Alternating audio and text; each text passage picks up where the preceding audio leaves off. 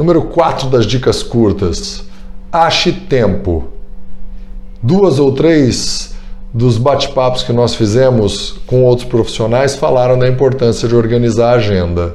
Mas eu quero te dizer uma coisa interessante que pouca gente sabe. Algumas agendas inteligentes, de graça para instalar no telefone, elas acham o espaço na sua agenda você precisa ter um tempo para cadastrar. Então você vai colocar que horas você dorme, que horas você toma banho, arruma o cabelo, enfim, toma café da manhã, almoça, janta, tem que colocar tudo. Deslocamento, eu vou no ônibus ou no carro neste horário e chego neste horário. Começa a trabalhar naquele, tem que ser rigoroso o preenchimento da agenda. Outra dica importante que muitas pessoas desconhecem Todas as agendas de telefone você pode simplesmente colocar repete. Então não precisa anotar todos os dias.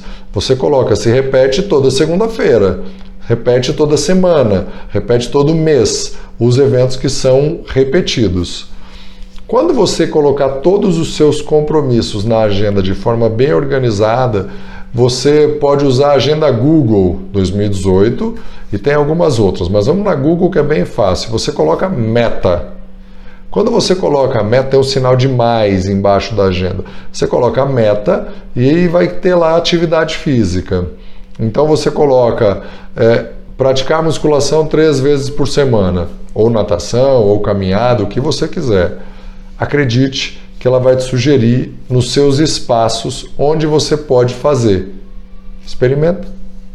Não teve jeito. Coloquei e não tem espaço. Meu dia é muito cronometrado. Então eu vou te dar um desafio diferente.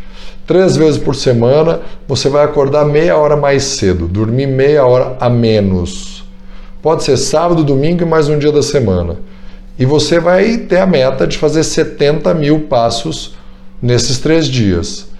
Ou o que falta para os passos que você já dá no seu dia a dia completar 70 mil passos.